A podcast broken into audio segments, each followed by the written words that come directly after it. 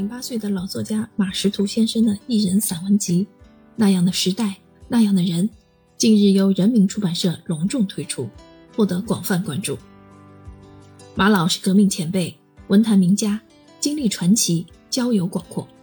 在这本《朝花夕拾》的书里，他用饱蘸热情、是非分明的文字，为他一生中遇到的难忘的人，如鲁迅、郭沫若、周扬、巴金、冰心、夏衍、曹禺、闻一多、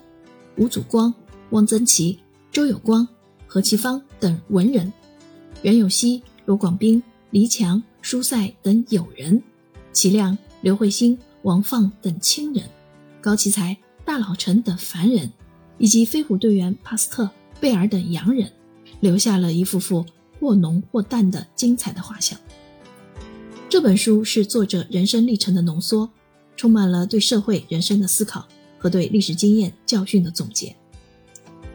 马老是文坛常青树，至今记忆力不衰。通过这些栩栩如生的人物画像，创造了举世罕见的生命奇迹。